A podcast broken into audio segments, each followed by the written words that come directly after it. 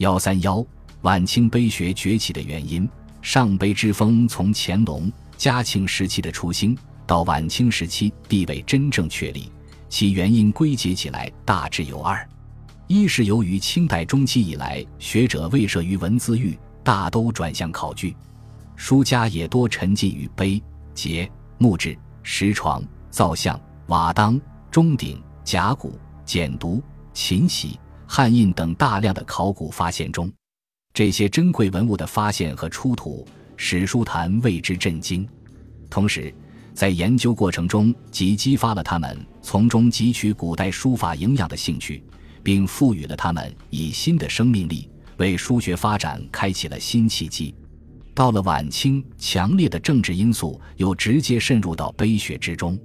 康有为就曾把鼓吹碑学融进了自己要求变法维新的政治理想中。他说。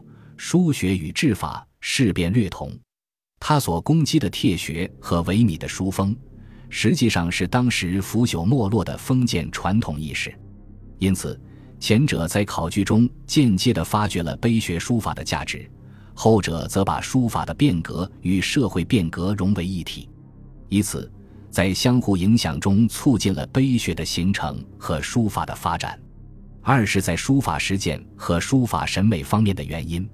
书坛有志之士，在铁派还处在高潮期时，就已意识到它所存在的弊端。自宋淳化三年编次淳化阁帖，并标明法帖以来，一翻再翻，均面目全非。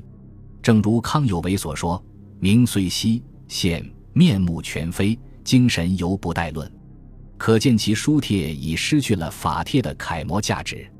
加之。大部分书家所能见到的典范真迹书帖甚少，这是其一。其二，由于康熙喜欢董其昌，乾隆推崇赵孟、董、赵两家，几乎成了当时书坛的圭臬，致使书法风格单一狭窄。其三是过分崇尚唐碑，由于唐碑过于精致工整，直接或间接地把当时书法引向了局促刻板的歧途。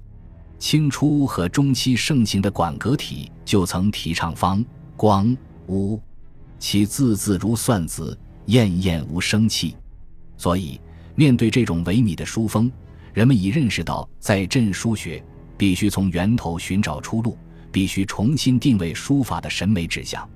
于是，从唐以前大量的碑刻中汲取营养，从金石、魏碑、篆隶等书法多重来源中寻找质朴。粗犷的书法语言便成为清末书坛的主流，此两点是晚清碑学崛起的重要成因。本集播放完毕，感谢您的收听，喜欢请订阅加关注，主页有更多精彩内容。